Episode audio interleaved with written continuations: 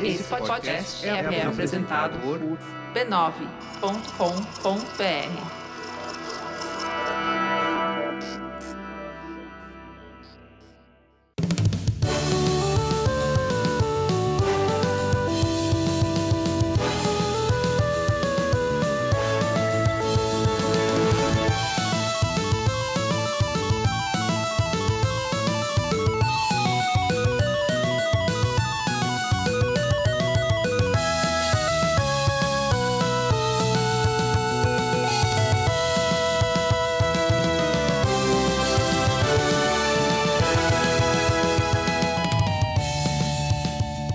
Ao vivo, o Poco Pixel número 111. Eu sou o Adriano Brandão, do meu lado tá o Danilo Silvestre, tudo bom? Tudo bom, beleza? Maravilha! Qual que é o tema dessa semana, Danilo? O tema dessa semana é Mundo, Mundo, Vasto Mundo. A gente vai ter um tema difícil hoje, que é Open World. E é difícil porque eu não consigo pronunciar a palavra world.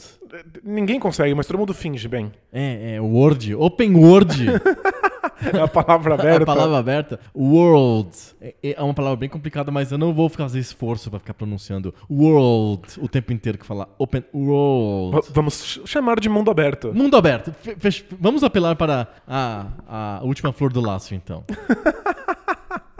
Vamos, vamos falar em português. Mundo aberto. Seremos, teremos um episódio hoje sobre jogos de mundo aberto. O que é mundo aberto? Essa é uma, uma excelente pergunta. A gente vai falar no tema porque antes a gente tem que falar sobre outra coisa.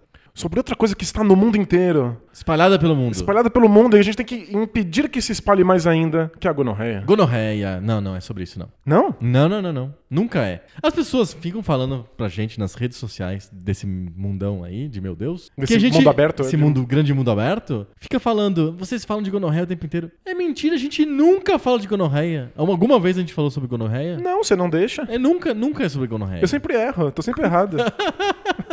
A gente tem que falar é sobre o mecenato esclarecido do Poco Pixel. ah, bom. É, sim. O mecenato esclarecido é a chance que a gente dá pros nossos queridos ouvintes de ajudarem a manter de pé esse grande projeto que é a família Poco Pixel de podcasts. Isso. Você contribui com um e recebe Dois. dois podcasts: o Poco Pixel e o seu filhinho, o Debate de Bolso. Mas não apoia ainda, porque tem dois podcasts que vêm com seu apoio. Exatamente. Além de você manter esse projeto vivo e pulsante batendo o coraçãozinho, você também vai receber perks. Você vai receber benefícios. Qual que são os benefícios de ser um apoiador do Poco Pixel?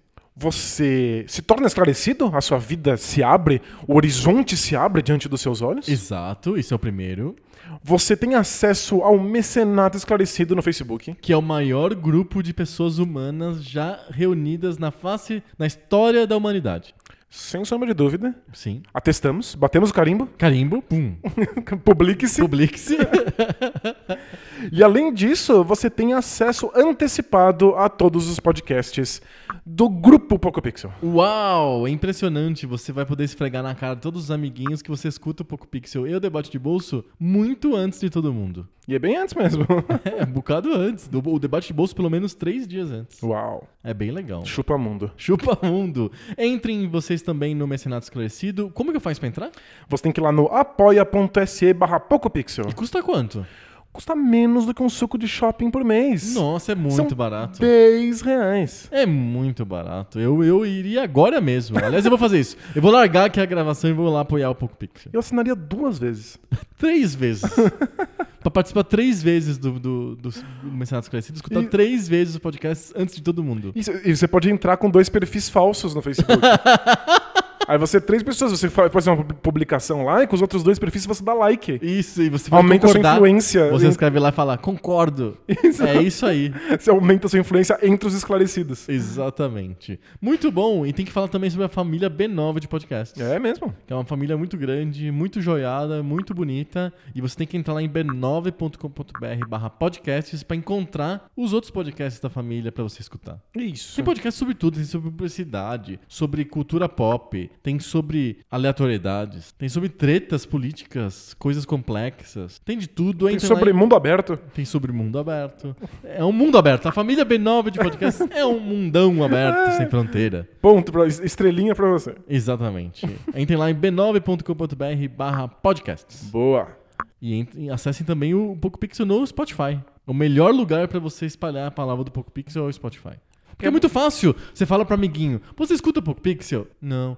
Tem que escutar agora. Você tem o. Spotify instalado no teu celular? Dá um tem. tapa Dá na cara dele Isso, dá um depois- tapa. psh, dá um tapa na cara dele, pega o celular do cara, escreve Poco Pixel no, no Spotify e tá lá. Não precisa instalar aplicativo de podcast, ensinar o que é feed. Não, nada disso. Tá, tá lá no, no Spotify. Poco Pixel. Pronto. Bem fácil. Não tem nem desculpa. Não tem desculpa nenhuma. É muito fácil. Se ele mesmo assim não escutar, aí já é falta de caráter. Aí Isso, já é não... você sabe o que você faz com não é essa pessoa? dificuldade, é. Você rompe relações. Mas volta se ela, se ela resolver escutar. Isso, ela- É chantagem, é. é i- exato. Ela fala assim: agora eu tô ouvindo. Aí você pode voltar a ser amigo. Mas faz um teste primeiro, né? Primeiro você pergunta. Qual foi o tema da semana passada? Exatamente. Muito bom, vamos para o tema. Bora lá. Partiu.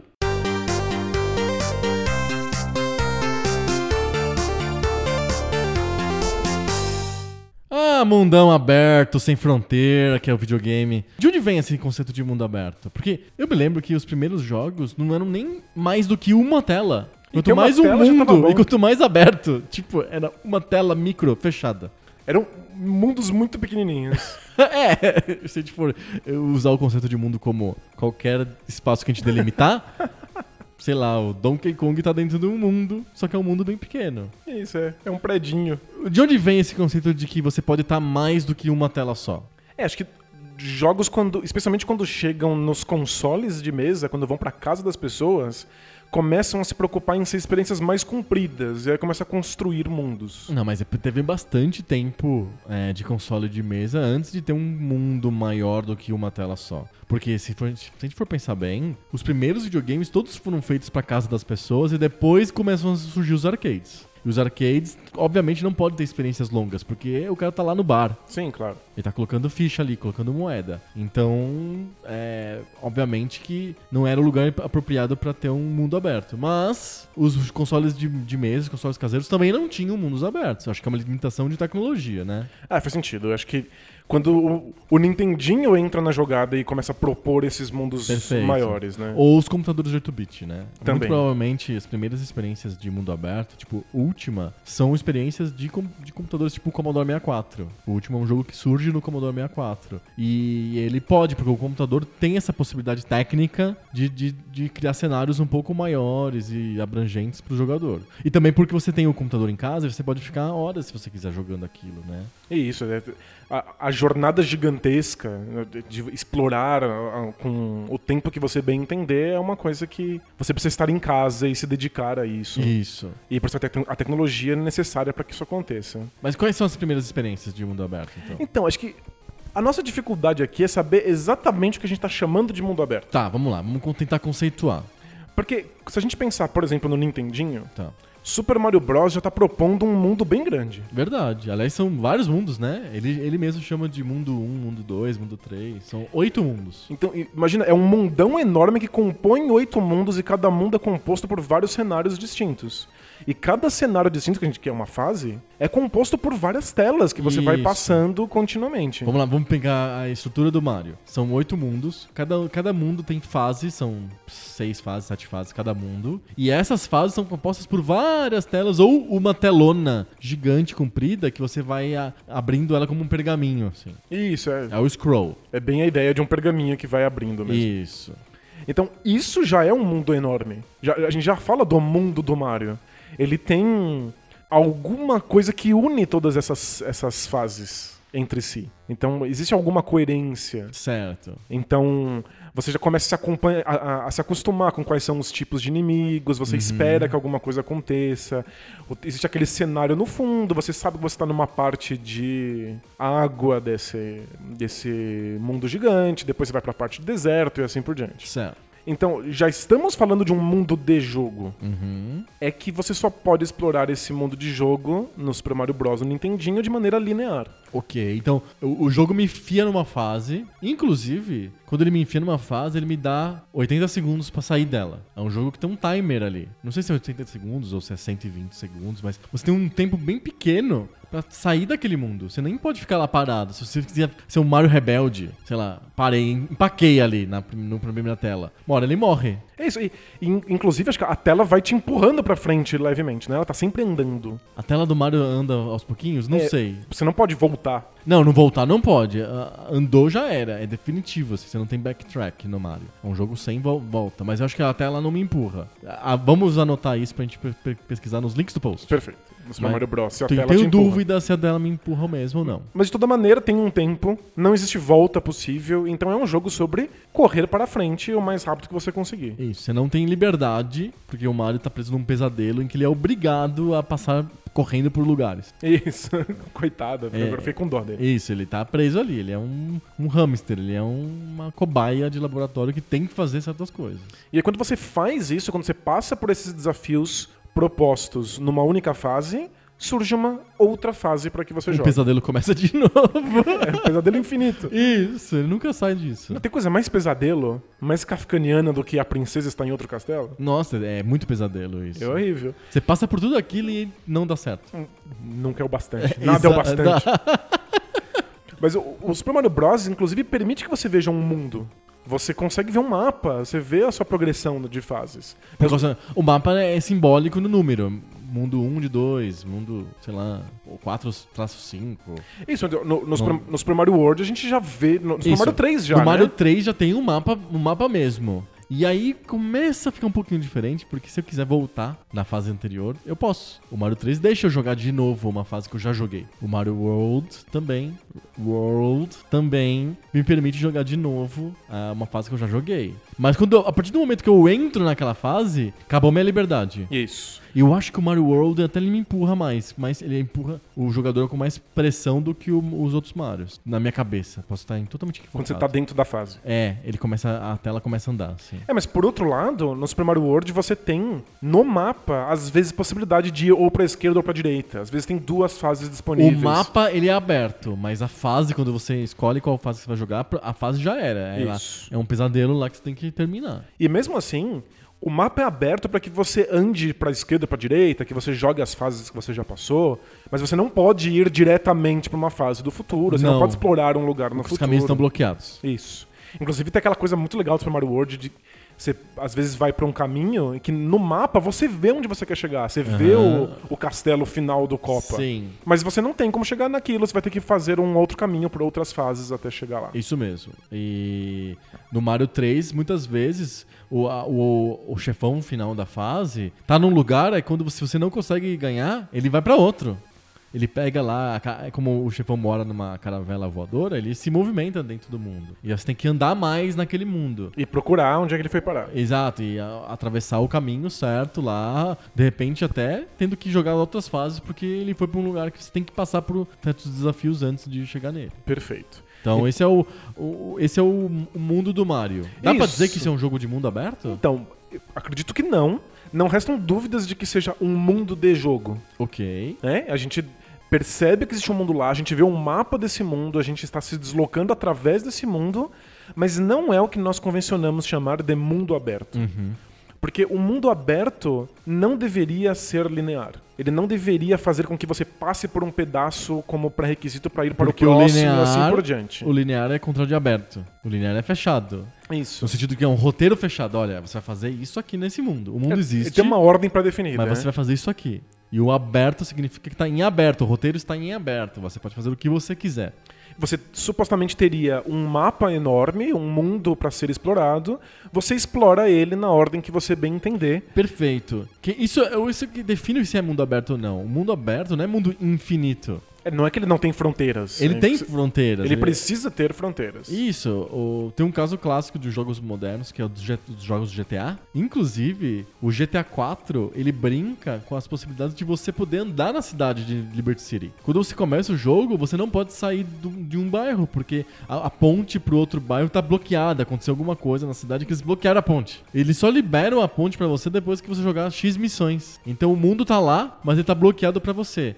Isso não significa que seja um mundo fechado, apesar de tá- ele estar fisicamente fechado. Mas, porque você pode ficar naquele mundo pequeno o- fazendo o que você quiser por anos, se você assim quiser. É, acho que esse- é um ponto importante. a gente precisa fugir da concepção de que um mundo aberto é um mundo inteiramente livre que você vai pra qualquer lugar que você bem entender. Exato. No GTA 4, no, quando você abre o jogo, você não pode ir pra qualquer lugar. Isso, e se a gente pensar no, num um grande exemplo de jogos de mundo aberto no começo, na geração pouco pixel, que é o The Legend of Zelda do Perfeito. Nintendinho, você tem um mundo que você pode andar ao seu bel prazer e ficar explorando as coisas e jogar no seu ritmo e fazer as coisas na ordem que você, que você pretende. Porém, existem lugares que você Inacessíveis. só pode entrar se você tiver feito alguma coisa anterior. Porque tem que ter a chave, porque tem alguma coisa que ele. Você precisa fazer antes de ir pra aquele pedaço do cenário. É, então, é menos sobre ter de fato liberdade de- objetivos, porque esses jogos propõem objetivos, inclusive às vezes te bloqueiam a não ser que você faça esse objetivo. E mais sobre a jogabilidade mesmo. Quando você, Vamos lá, vamos lá. Eu- Como que é essa jogabilidade? Então? Quando você está jogando, você está sempre preso em um, um objetivo claro, imediato, iminente? Ou você pode explorar outras coisas ao Perfeito. invés de fazer isso? Perfeito. Acho que é isso que define o que é um jogo de mundo aberto. É quando, a partir do momento que eu estou jogando, eu não, eu não preciso fazer uma coisa específica. É, ou, outras palavras, eu até preciso, porque o mundo pede pra mim, consiga a chave azul. Mas se eu falar, não quero, tudo bem. O, o jogo não termina na tua cara. Você pode ficar enrolando até conseguir a chave azul quando, o quanto você quiser.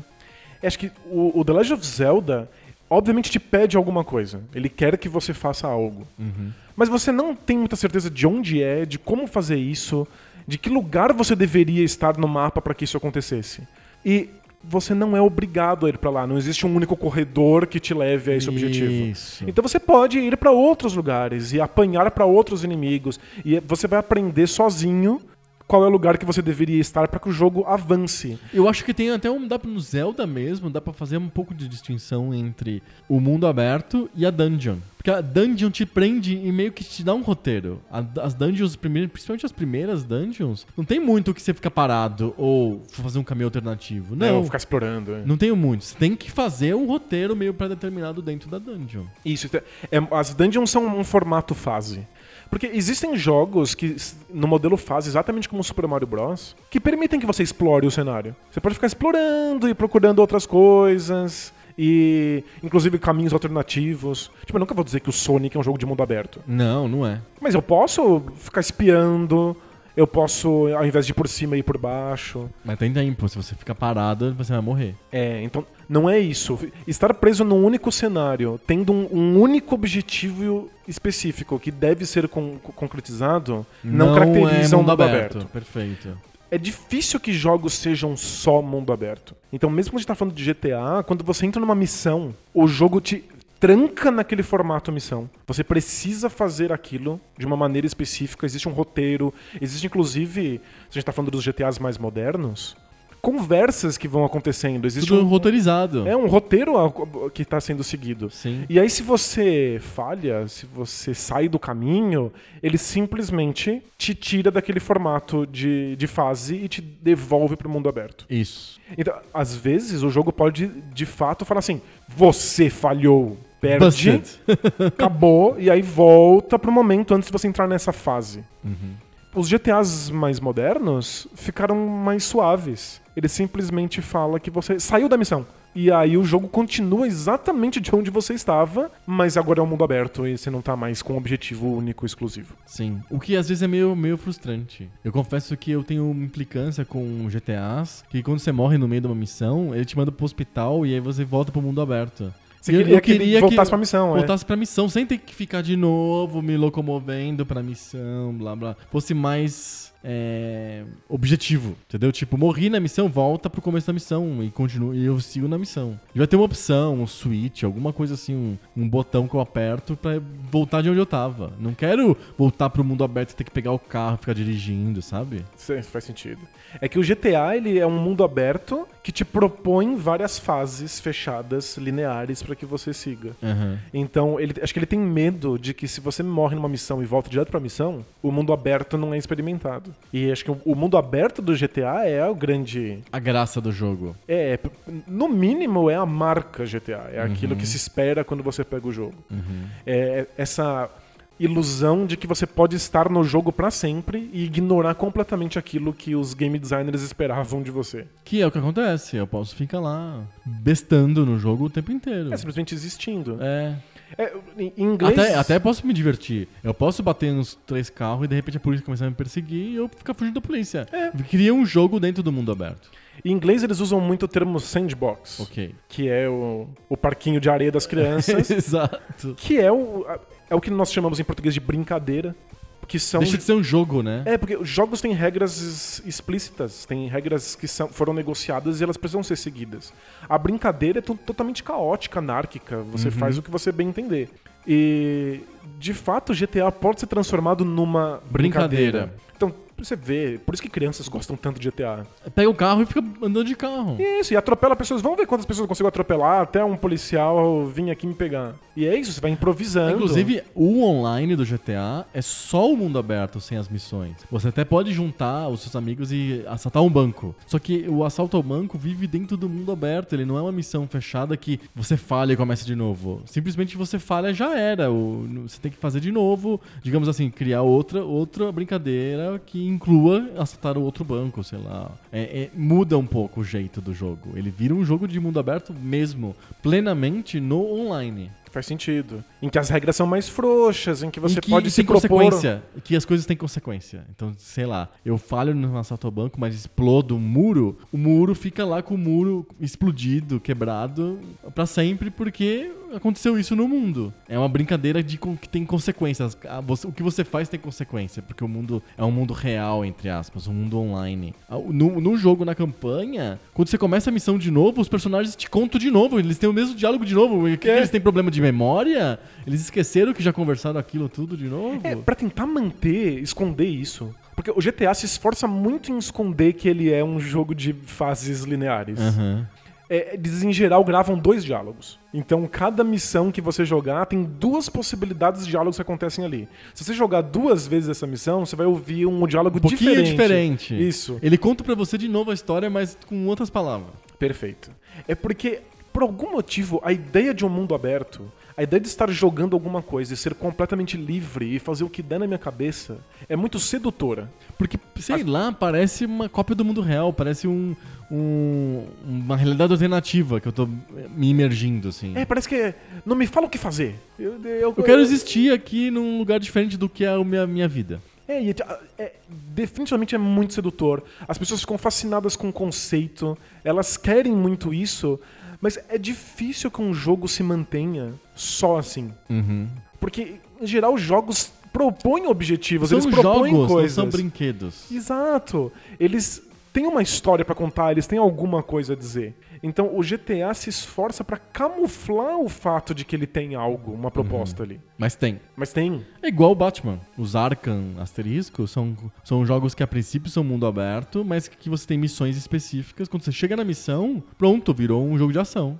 É, é o, os famosos pontinhos do mapa. Isso. O mundo aberto acaba sendo simplesmente se locomover de um ponto pro outro, e quando você chega nesse ponto, o jogo se torna linear. A gente e- tá falando de jogo moderno, mas é um jogo moderníssimo que, que pra mim, finalmente me deu a sensação de mundo aberto, é o Odyssey, o Mario Odyssey, depois que você fecha a campanha. Aquilo sim é um mundo aberto, é um sandbox. Porque você vai pra onde você quiser. E porque o, o- o objetivo do jogo vira uma coisa de mundo aberto que é coletar luas. As luas estão no mundo aberto. E aí eu faço, eu pego as luas na ordem que eu quiser. Quando eu pego a lua, a lua deixa de estar lá. Então eu criei consequência naquele mundo. É um mundo que, que responde aquilo que você faz. Isso. Mas o Mario Odyssey também, Tem umas salas de desafio. também propõe fases lineares dentro Um desses, monte. desses mundos. é. No- quando, você tá, quando você tá no cenário aberto, digamos assim, quando, inclusive, inclusive simbolicamente ele é aberto porque ele tá.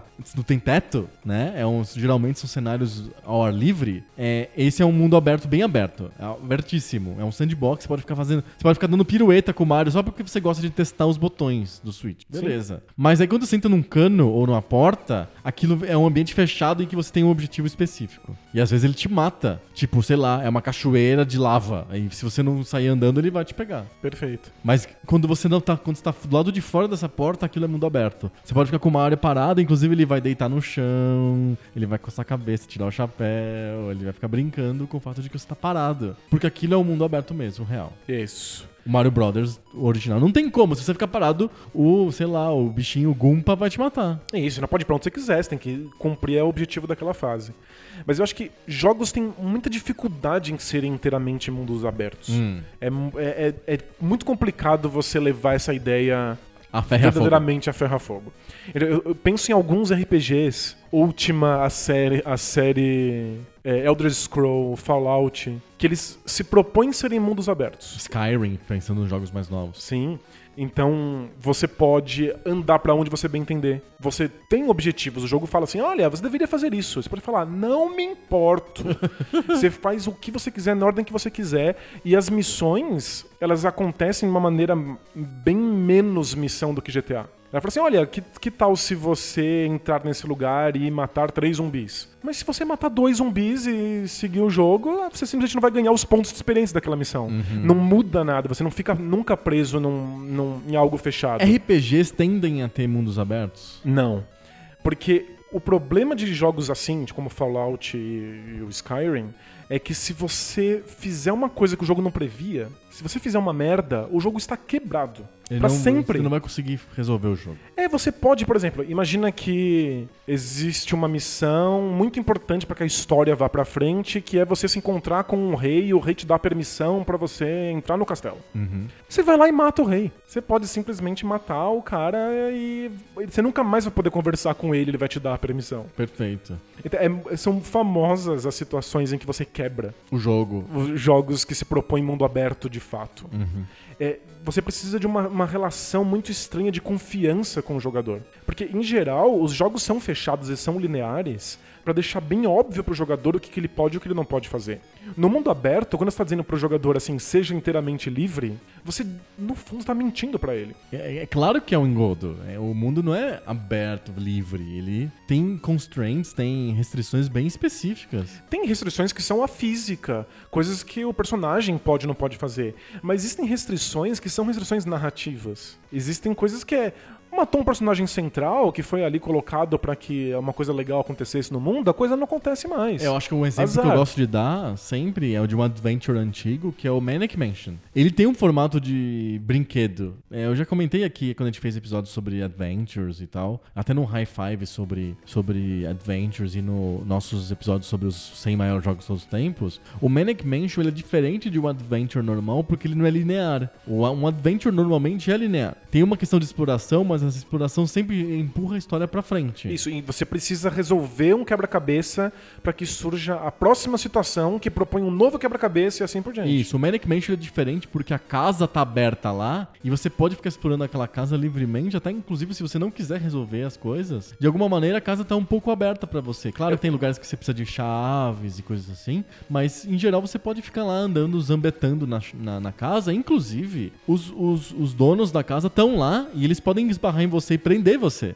É verdade, O tem que- consequências o tempo inteiro. Por é. isso que você tem outros players que você pode trocar, porque às vezes vai um preso e você tem que usar o outro que tá lá de fora. Se você prende os três e não e não e você não tem a chave ainda, o jogo acabou. Você tem três jogadores presos lá na masmorra, na prisão lá do dos Edson, da família Edson. Pronto, acabou. O jogo já era. Se você quebra um negócio no começo do jogo que é vai ser fundamental no final, já era. E o jogo não te avisa. Ele simplesmente fala, ops, e, e não fala por que que ele falou ops. É, o, E, o jogo não era. é scriptado, ele realmente acontece no, do, Ele parece um quiser, brinquedo, né? ele lembra mais um brinquedo do que um jogo com roteiro. Então Manic Mansion não é um RPG, mas ele dá uma sensação. Ele tá num lugar fechado, que é uma casa, que é o título, e é o principal personagem do jogo é a casa. É o mundo, né? É, é, é a mansão maluca, é a Manic Mansion. E aí ele não. Ele é um jogo de mundo aberto, embora seja um mundo muito pequeno, na minha opinião. É claro que você não se sente tão livre, porque, sei lá, porque a qualquer momento pode vir um Edson e te prender. Mas é um jogo de mundo aberto, na minha opinião, o Manic Mansion.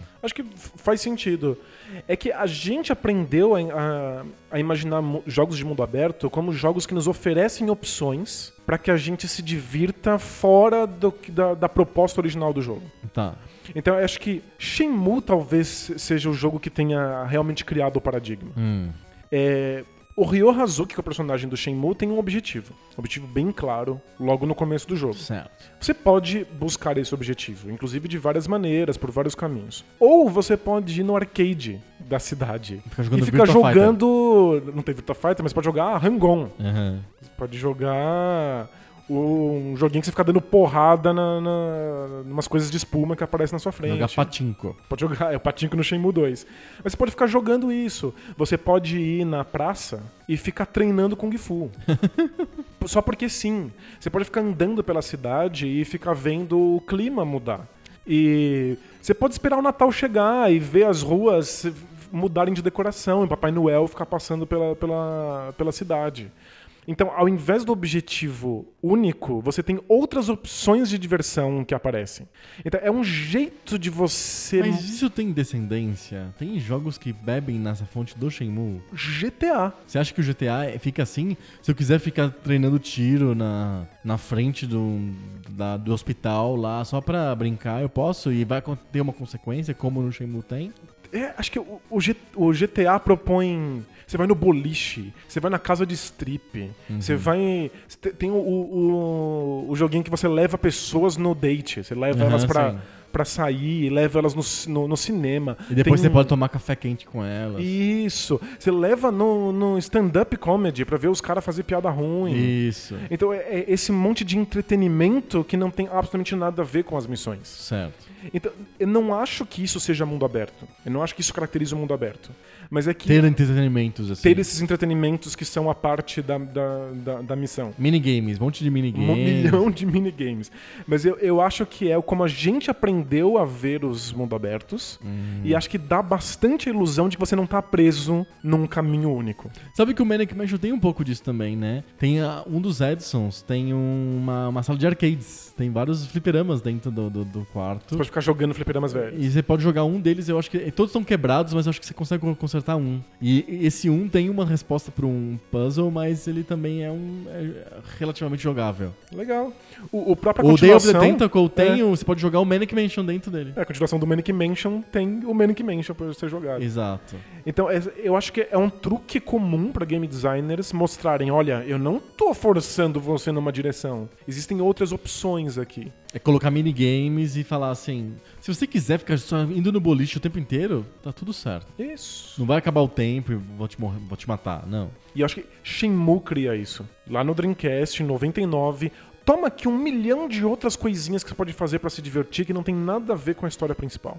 E se você jogar tempo suficiente, precisa jogar muito tempo Shenmue, e você não fizer o objetivo principal, o jogo acaba. Ah, é? Tem É. isso? O, o Landi, que é o assino do seu pai, simplesmente volta, te encontra, te enche de porrada, você morre e acabou o jogo. Você já viu isso? Vi no, no YouTube. No YouTube tem. É, porque você tem que jogar por muito tempo e não fazer nada. Hum. Mas o, o jogo se propõe como mundo aberto justamente porque, embora tenha um objetivo, quando você tá jogando, você não precisa se ater a ele. Você pode Entendi. fazer outras coisas. E eu não tenho certeza se as pessoas reconhecem que jogos que não têm essas opções sejam mundos abertos. Ficou muito marcado, né? Ficou muito marcado.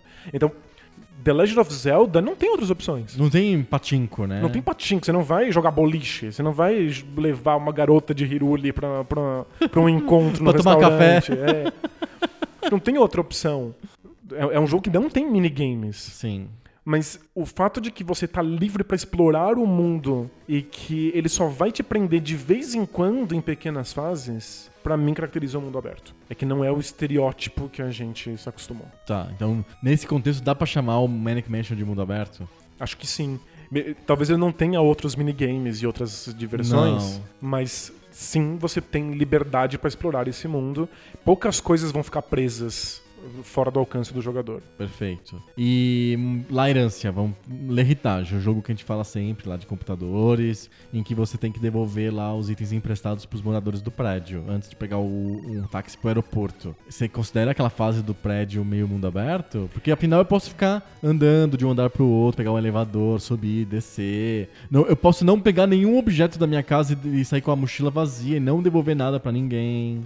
É que eu acho que o- jogo não se propõe a ser um mundo aberto. Se ele vira um mundo aberto, é porque nós, jogadores, subvertemos aquilo que ele fez. Ou, por exemplo, Esconde-Esconde do Atari. É um jogo de mundo aberto. Exatamente. Ele não- o o esconde-esconde do Atari é um, um quebra-cabeça. Alguém se esconde e ele tem que descobrir quais lugares são possíveis de esconder, e outra pessoa tem que procurar e descobrir quais são os lugares possíveis de procurar. Sim. O que não é fácil, tem uns lugares bizarros. Porque o jogo nem tem gráficos de fato, você tem que simplesmente ficar tentando com o joystick É muito num- feio, né? nos desenhos meio abstratos, assim. Mas Você pode entrar debaixo da casa, inclusive.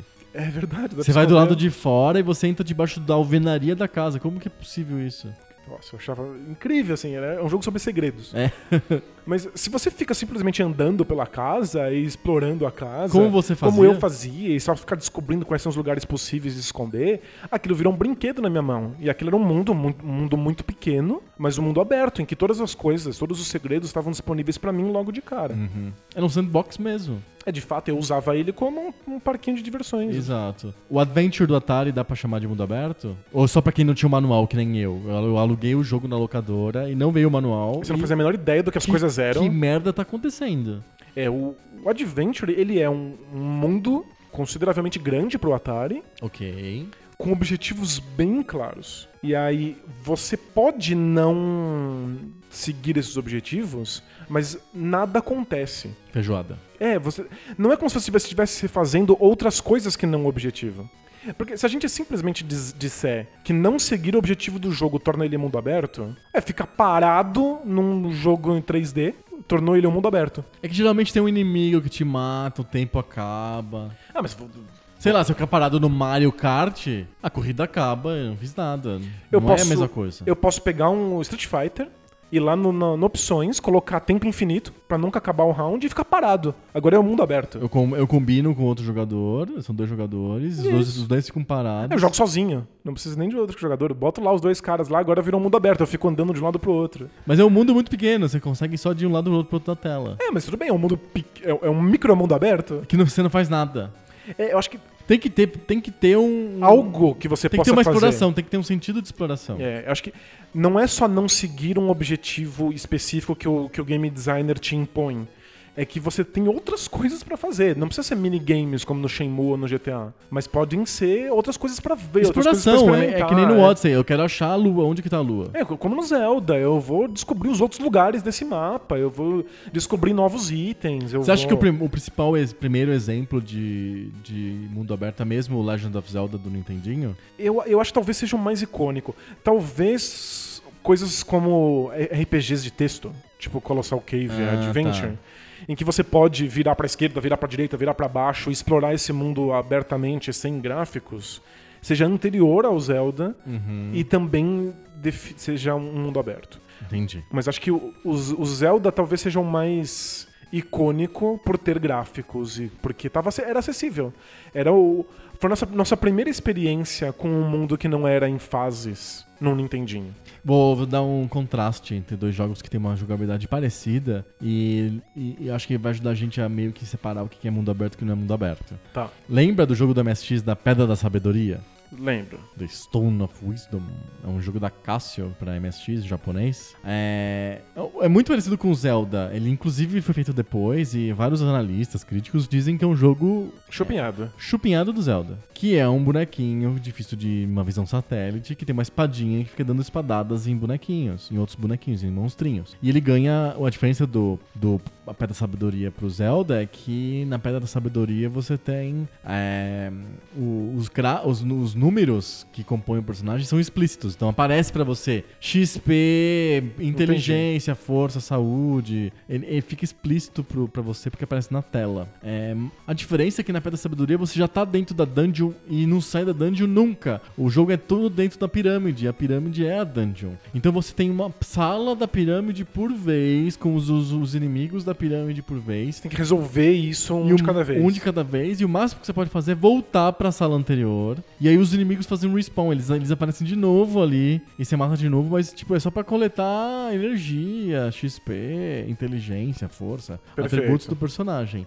Mas você tem que. É, é sala por vez. Então a jogabilidade é igual, é um bonequinho visto de cima tirando espadinha no- nos inimigos e coletando itens, só que tem todo mundo fechado. Já o Zelda, você tá no mundo aberto, inclusive você tá sem arma. Quando você começa o jogo, você tá, tipo, totalmente indefeso. Se não explorar e não descobrir coisas, você não vai nem ter arma pra usar. Exato, e de repente você pode ir pra cima, pra baixo, pra esquerda, pra direita, você fica perdido ali e o jogo tá acontecendo. E tem os inimigos que vão te perseguir, e você tá sem arma.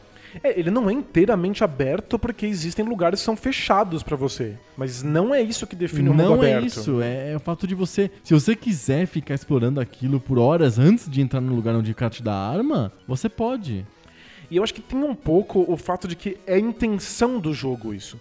Eu gosto muito de, de, de pensar que a gente deveria definir os jogos pela intenção que o cara tinha quando a gente fez. Perfeito. Então, o Zelda é pensado para que você faça essa exploração livre e aberta e que você não fique preso em objetivos é, específicos, até porque o objetivo específico nem é óbvio para você. Então, você me perguntou de RPGs. Então, pensar nos RPGs que fizeram muito sucesso nos consoles, como Dragon Quest, Final Fantasy, Phantasy Star. Você pode andar pelo mundo e estar no lugar que, que, que você não deveria e conversar com, com outros personagens novos e ficar coletando ponto de experiência? Pode. Mas não é o que o jogo quer de você. O jogo vai, vai lidar o tempo inteiro como se você estivesse quebrando ele. O jogo tem um pensamento linear. Ele gostaria que você saísse de uma cidade e fosse para outra. A dificuldade dos inimigos é Aumenta, pensado para uhum. isso. Então, é tudo gostaria que um roteiro fosse seguido. É que ele dá, um- porque ele te dá o mundo inteiro de uma única vez, então você pode andar livremente pelo mapa, ele parece um mundo aberto, mas eu acho que é uma falsa sensação. Entendi. Se você ficar andando muito pelo mundo e ganhar muito ponto de experiência, quando você for pro lugar correto, os inimigos são muito fáceis. Se você chega num lugar que você não, que- num lugar novo, ele é muito difícil. E aí você fala assim: "Ah, não posso estar aqui". Vou voltar. Vou né? voltar. Vou voltar. Então, e- existem fases, é que elas não são visíveis, assim, não, Não tem, tem uma fronteiras barreira. visíveis, exato. Mas o jogo gostaria que você seguisse alguma coisa. Perfeito. É muito difícil fazer jogos de mundo aberto. Você pode quebrar a história, você pode quebrar o roteiro e você não pode criar essas barreiras que são barreiras de dificuldade. Tipo, ah, eu, eu posso ir pra onde eu quiser. Aí você entra lá e morre. Então você não pode ir pra onde você quiser. Uhum. Acho que o, o Zelda novo, o, o Bafo do Selvagem, O bafo do selvagem. o Breath of the Wild, ele tem um, um cuidado muito grande de ir adequando a dificuldade do jogo aos poucos, de maneira geográfica, pra você sempre sentir que você pode estar em qualquer lugar. Então não, não importa se você vai pra um, pra um, um lugar que parece muito mais difícil do que deveria. Existem mecanismos, coisas que você come, coisas que você. armaduras que você pega, que permitem que você esteja ali de qualquer maneira. Ele, ele é um super mundo aberto. Ele é um super mundo aberto. Inclusive do, do- do ponto de vista bem estereotípico, porque ele tem minigames que você pode que você pode se dedicar. Mas acho que o mais importante é que ele te dá um objetivo final e se você ignorar ele e simplesmente explorar o mundo, você pode fazer isso na ordem que você quiser, no, no, no seu ritmo e você sempre vai estar fazendo algo. Sempre Isso- sente que isso é relevante. Isso é um trope de jogos de mundo aberto, é o fato de quando você termina a campanha, você continua no jogo e pode ficar fazendo à vontade o que você quiser. É porque se a graça do, do, do jogo é o mundo, se ele te tirar desse mundo, né? Se ele sequestra esse mundo de você, o jogo não tem mais graça. Então, o GTA, quando você termina, ele te devolve pro mundo em seguida. Inclusive, tem missões novas. Você termina a história principal, surgem surgem, coisas. missões novas. Tipo o GTA V, por exemplo. Você termina a missão principal, aí você, de repente, você tá no mundo mais aberto ainda, com mais lugares novos, até com personagens novos. Perfeito. É, o Zelda, o Breath of the Wild, ele tem um final final mesmo, assim. O jogo não pode continuar a partir dele por conta da história, por conta da narrativa que eles escolheram. Mas ele te salva logo antes do final. Então, se você acabar o jogo, ele fala: "Ah, quer continuar jogando?" Você fala: "Quero". Aí ele te volta uma cena antes do fim Ah, pra que você possa continuar explorando esse mundo livremente. Entendi. É isso. Ele não te põe de volta, tipo o Mario, por exemplo. Não. Ou Ele, GTA. ele fala: "Olha, esse é o último ponto em que o mundo ainda é explorável, então divirta-se". Saquei. porque o mundo é infinito. Uhum. E vários jogos, eles realmente eles dão a sensação de mundo aberto se tornando infinitos.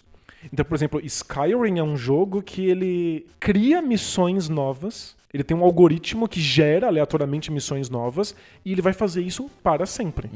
E são pequenas missões genéricas, mas elas colocam você em movimento simplesmente para ir vendo coisas novas nesse mundo. E tudo o algoritmo cria, não tem um. não é roteirizado. Não é roteirizado. É sempre, ah, olha, aparece alguém e fala assim: ah, você por favor me pegaria três maçãs? Mas pegando três maçãs, você vai descobrir novos lugares desse mundo e novas coisas acontecem lá. Entendi. É, é, a- o astro é o mundo. E é por isso que tem gente que nunca fecha Skyrim, nunca vai ver a história final. O astro do jogo é estar existindo, é que esse mundo seja, seja vivo.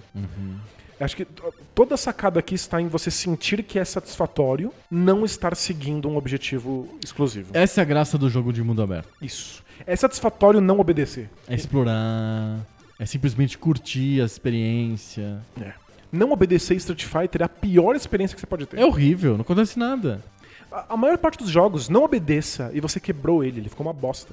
Os jogos de videogame são essa experiência muito bizarra em que o cara que faz o jogo tem que confiar que o jogador vai obedecer, porque senão, quebrou. Você pode estar jogando um jogo em que tem uma cena super séria, emocionante, e eu, como jogador, posso ficar dando voltas em círculo, que nem um, rato louco, e eu quebro completamente o clima, é completamente o objetivo da coisa. Tipo Half-Life, por exemplo. É, imagina do Half-Life, eu Acontece posso um monte de coisa e você pode estar. olhando pro pé. Eu posso estar olhando pro meu pé o tempo todo.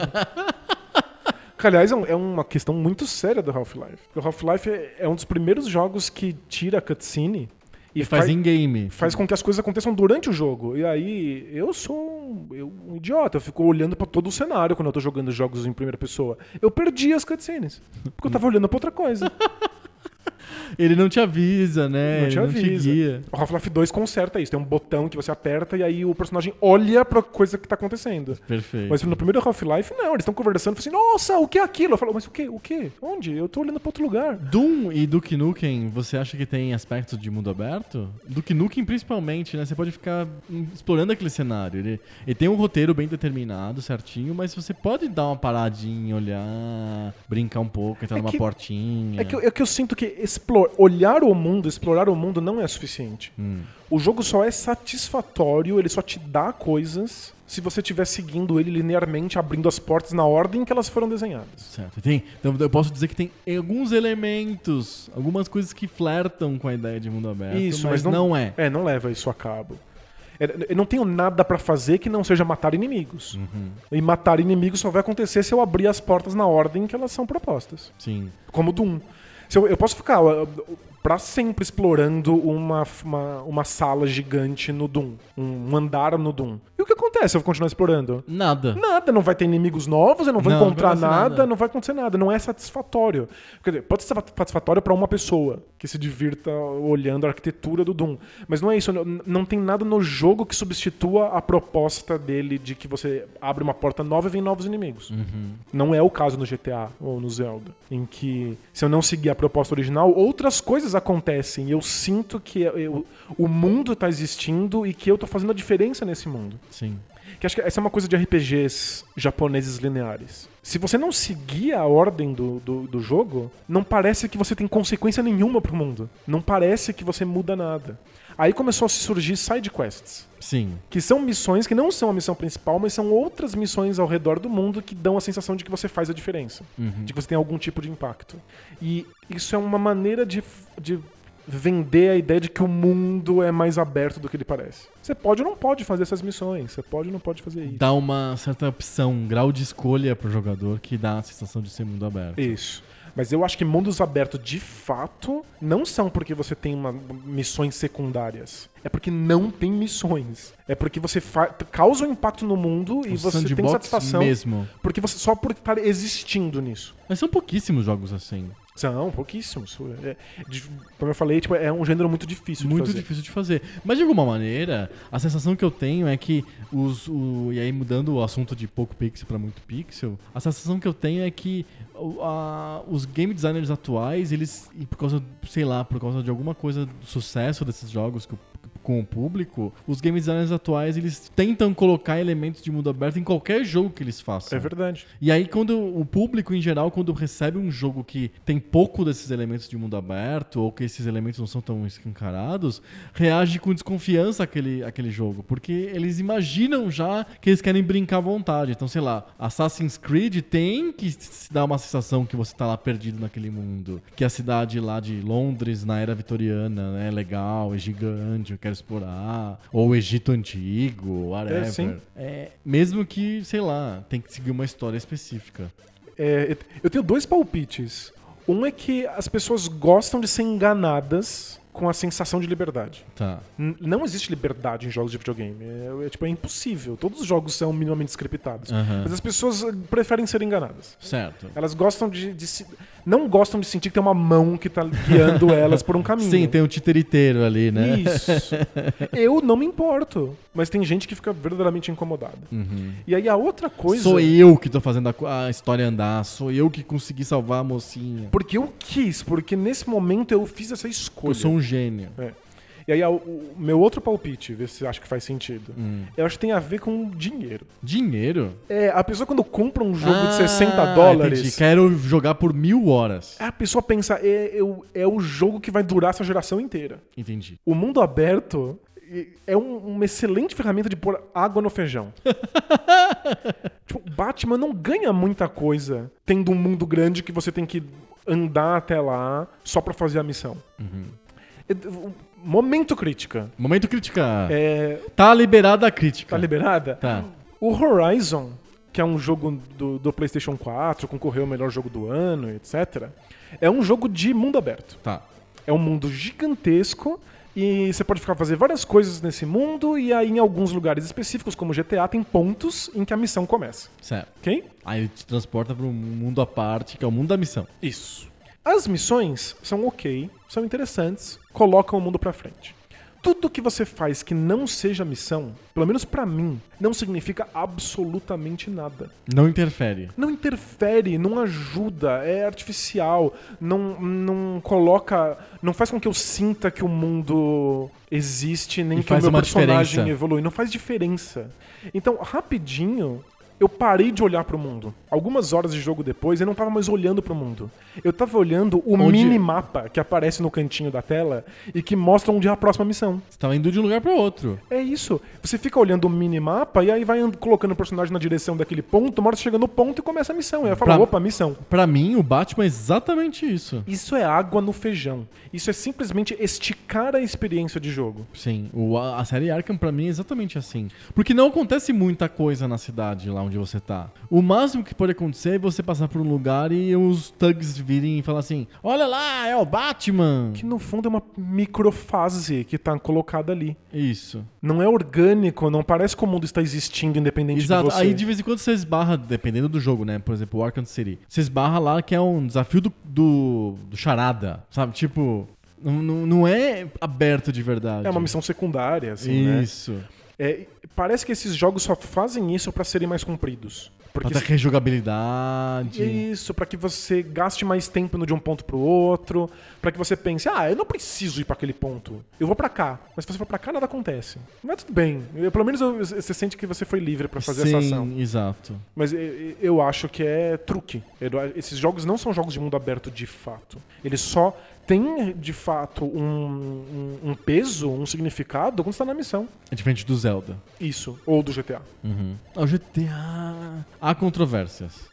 GTA Eu joguei o GTA V nas missões. Não, eu também. Eu ignoro o fato de que ele é um mundo aberto. Mas as pessoas pegam os carros e ficam tentando fazer manobras com os carros, ganhando pontos pra fazer manobra. O online eu acho que rola como um aberto, o GTA. É, mas você pode, se você não tem amigos na internet, você pode fazer, tornar o seu GTA convencional, Um jogo de carro. offline, num jogo desses. De É, dirigir, quando o farol fecha, você para. eu vou tentar chegar no alto lá daquele prédio e ver o que acontece quando eu chego lá, lá no alto. E lá no alto eu pulo de paraquedas. E aí tem vários lugares no mapa em que você pula de paraquedas. Tem, tem. tem Então- Você pode pegar um avião. É, você, você pode de fato ignorar a missão do, do jogo. É, os, os criadores do jogo não vão chorar muito. Uhum. Não é como um RPG convencional japonês em que os criadores querem que você siga a história, o jogo depende daquilo. O GTA, eles Entendi. gastaram talvez mais tempo em tornar o mundo divertido em si do que tempo escrevendo o roteiro da história. Perfeito. Eu prefiro a história, mas é perfeitamente compreensível quem pega o GTA pra, pra- como um brinquedo, como um sandbox, E eu acho que é como um por- parquinho de areia. E como ele tem essa, essa dualidade missão e mundo aberto, e que a missão puxa tanto, eu acho que é isso que torna o Zelda, por exemplo, tão fascinante. Que é bem borrada essa distinção. você não percebe que você está entrando em missões. Não fica tão claro quanto no GTA. Que para tudo, acontece mil coisas. Tem vezes que você tem que ter- escolher até caminhos. Você vai pro lado A ou lado B na missão e não no mundo aberto. GTA tem essa coisa. Não é só GTA, todos os jogos que usam o modelo GTA. GTA, Assassin's Creed, Red Dead Redemption. Em que é como se fossem dois mundos mesmo. Então, imagina que você acaba a missão é, com um carro que você acabou de roubar, assaltar o banco, e tava todo mundo atrás de você, e mozona, e aí acaba a missão. Você venceu Volta- a missão, passou. Volta pra paz. Missão- A cidade fica. As pessoas estavam do seu lado voltam a agir normalmente, como se nada tivesse acontecido. A polícia simplesmente vira as costas e vai embora, Isso. sabe? É, é outro mundo. De fato, essa, essa transição ela não é orgânica. E, inclusive, dá aquelas, aqueles problemas muito sérios de temporalidade no GTA. Passou dois meses, mas na verdade você acabou de fazer. Isso eu acabei de fazer. Tipo, se você faz uma missão e aí imediatamente depois você faz ela, a, a- uma- a próxima missão, talvez o cara fale assim: Nossa, a gente não se vê há três semanas, que legal. Porra, eu acabei de te fazer a missão com você, cara, Sim. você tem amnésia. Porque é, o o mundo tá, tá em outra lógica. Ele, as missões ainda são fases lineares. Sim. Muito bom. Acho que fechamos o mundo aberto?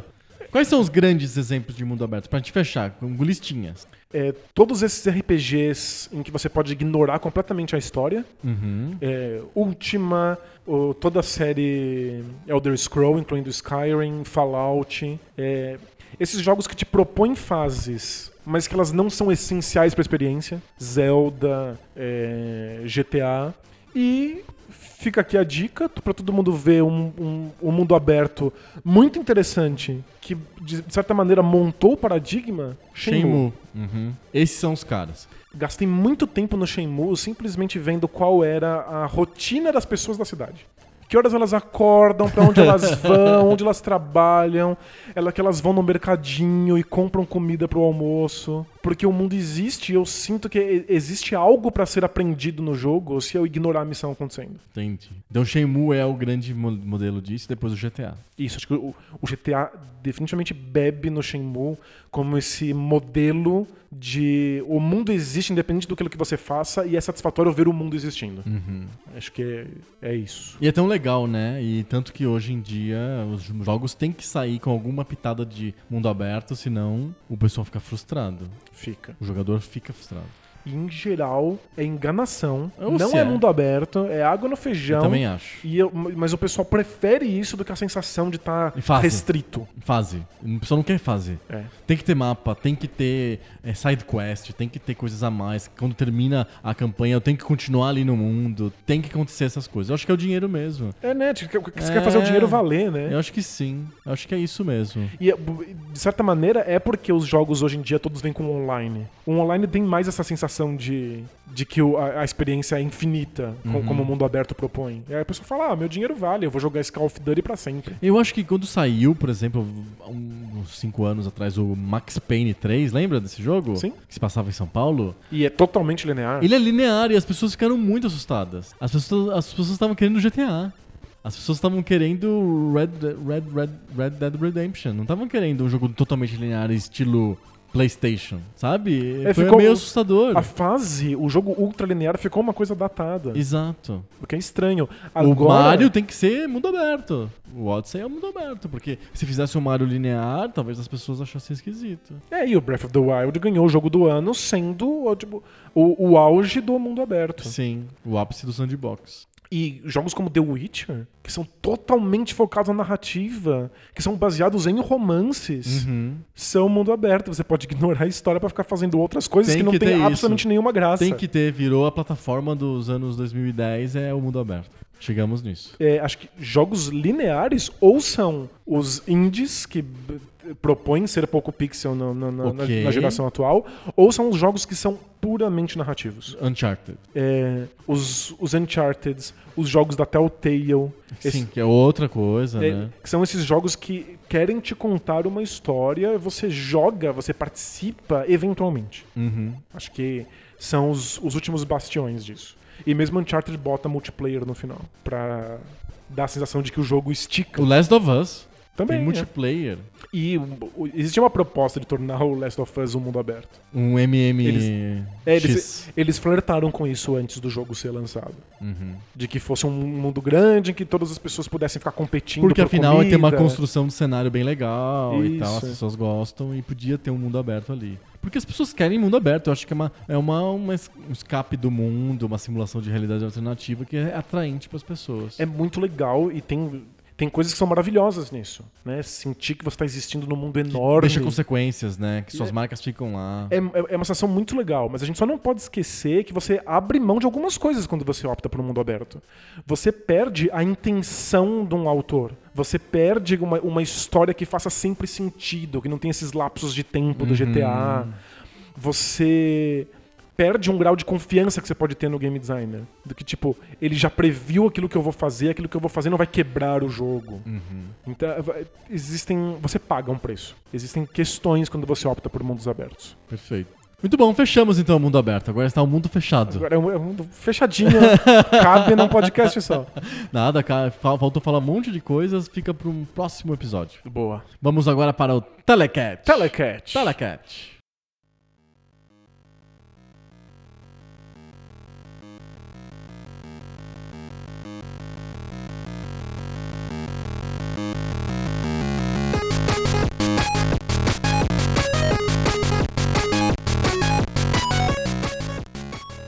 Telecat. Telecat. Telecat é aquela sessão do Poco Pixel em que a gente se pega na porrada.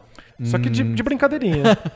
e não, na verdade a gente não. Quem se pega de porrada são os um ou dois dos 200 jogos que vão estar il- ilustrando a história dos videogames nos livros do Poco Pixel. Olha só, livros do Poco Pixel. O Poco Pixel vai lançar dois livros. Provavelmente o primeiro vai ser lançado este ano, o segundo talvez no final do ano ou no ano seguinte. A gente está preparando ainda todo o esquema. E esse livro, esses dois livros vão contar a história dos videogames através de 200 jogos. São dos 200 jogos resenhados com profundidade, com toda a análise que vocês estão esperando do Poco Pixel. Isso, mostrando o impacto que eles tiveram, por que que eles são de fato importantes. de onde eles vieram, pra onde eles vão, etc. Tudo isso vão estar explicado, explicadinho, bonitinho nas resenhas do Poco Pixel, dos livros do Poco Pixel. Em breve teremos mais informações sobre o crowdfunding, né, do- dos livros do Poco Pixel. Aguardem. Como que vocês vão poder apoiar a criação dos livros, aguardem, já, já vai chegar nisso. Mas para preparar já esse terreno para os livros do Poco Pixel, a gente tá fazendo os 200 jogos se enfrentarem na porrada. Na Isso. sessão Telecat. Enquanto a gente aplaude,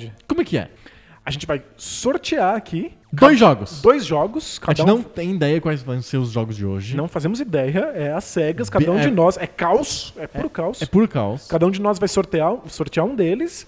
E aí, a gente vai usar o único jeito possível para um combate entre jogos, que são os critérios universalmente aceitos da revista Ação Games. Exatamente. A gente, a gente vai comparar e vai decidir qual que é o melhor dos dois jogos, usando os critérios universalmente aceitos da revista Ação Game. Que são Música, gráficos, jogabilidade, storytelling e o último critério de desempate, o critério campeão, legado. legado. Que não tinha na Ação Games, Nenhum mas, desses tinha na mas, Games. mas, é, nenhum deles, mas deveria ter. De- claro que devia. Isso. Na, na Ação Imagina- Games, do meu coração, Tem, são legado. É. Imaginamos que no futuro esse jogo vai ter mais legado. é isso que legal. a revista Ação Games devia falar. Nossa, olha. Fantástico, per- né? Perderam a chance. Perderam, né? Se a Ação Games não tinha esses critérios, azar da Ação Games. Isso. Se não, esses critérios não existiam na verdade, que se dane a verdade. A gente vai adotar aqui a nossa versão da verdade, que é esses critérios são os critérios universalmente aceitos da revista Ação Games. E a gente usa aqui há muito tempo no Poco Pixel, sempre deu certo, sempre dará certo. Sempre vai dar certo. A gente sorteia dois jogos e compara os jogos usando esses critérios. Vamos pro sorteio? Vamos, vamos lá. Vamos lá, eu vou pegar aqui do montinho aqui, eu vou fazer um corte, peguei. Nossa, o meu é engraçado. É mesmo? É. Vamos lá. Vamos lá, eu não sei falar o nome do jogo. É mesmo? É, é. Shinrei Jusatsushi. Gente, então Shin- de novo, Shinrei Jusatsushi Taromaru. é um, um jogo de plataforma de um ninja no Sega Saturn. Isso aí, vamos falar sobre esse jogo hoje. eu acordei pra isso, pra falar sobre o jogo do ninja no Saturn. E você? Eu tô com o IER Kung Fu do mesmo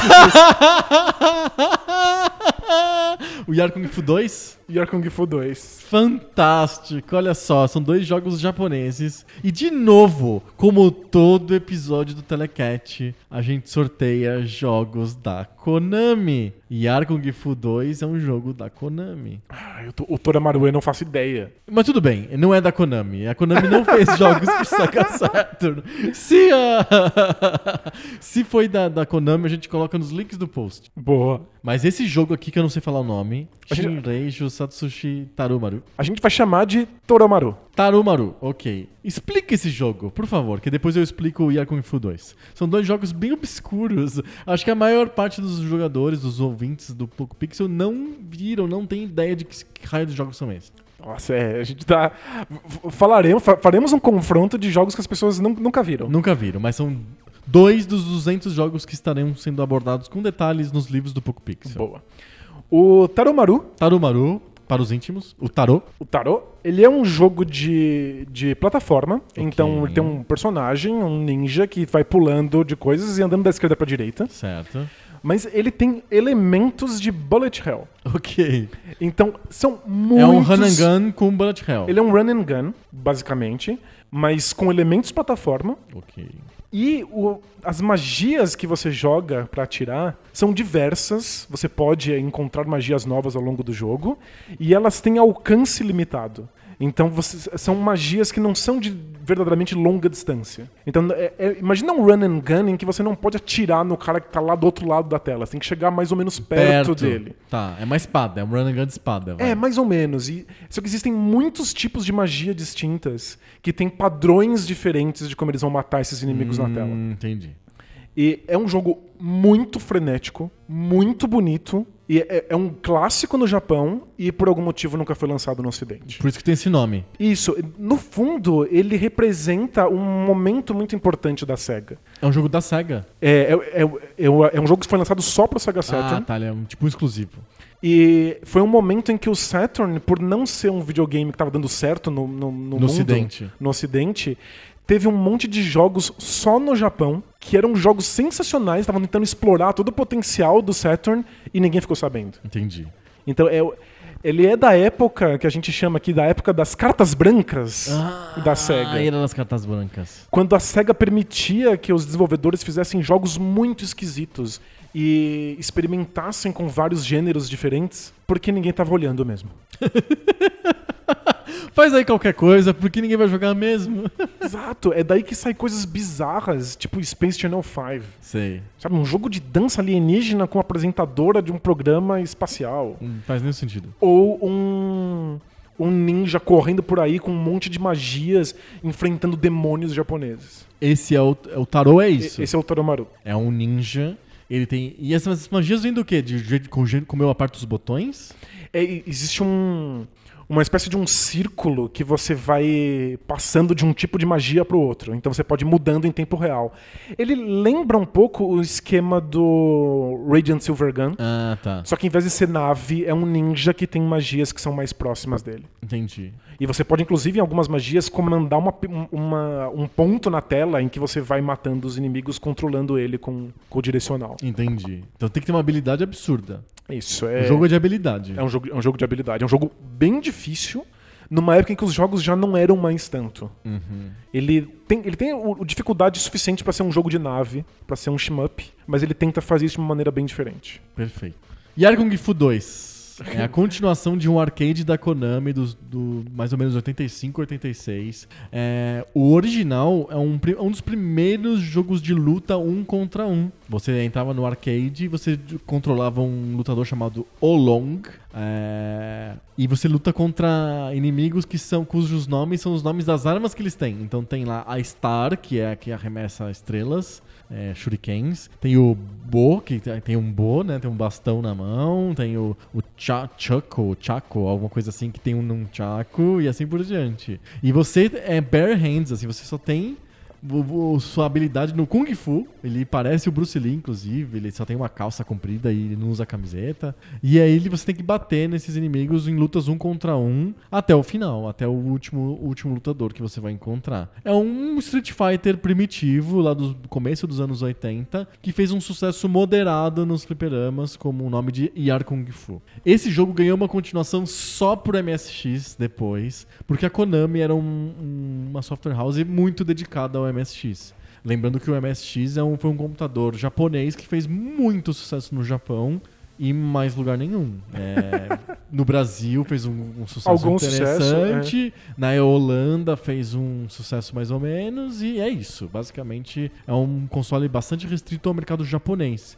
É, a gente, como jogadores de MSX e pessoas que tinham MSX, a gente jogava ou jogos japoneses ou ports de jogos europeus feitos para outros computadores. Principalmente os ZX Spectrum, que era um console em- um computador em inglês que fez muito sucesso. Então, e que no Brasil tinha o nome de TK90, mas que não, não no Brasil não deu tão certo quanto o MSX aqui. Então, o Yar Kung Fu 2 é um jogo muito específico do MSX, porque nunca foi lançado para nenhum outro, nem para fliperama, nem para outro outro console, um jogo que a Konami fez só para MSX. O lance é que ele evolui bastante do que é o primeiro Yar Kung Fu. Ele cria um outro personagem chamado Li Yang, que seria o, o filho do primeiro, o primeiro personagem principal, que era o. No arcade era o Olong, mas no MSX era o Li, então ele era o Li Yang.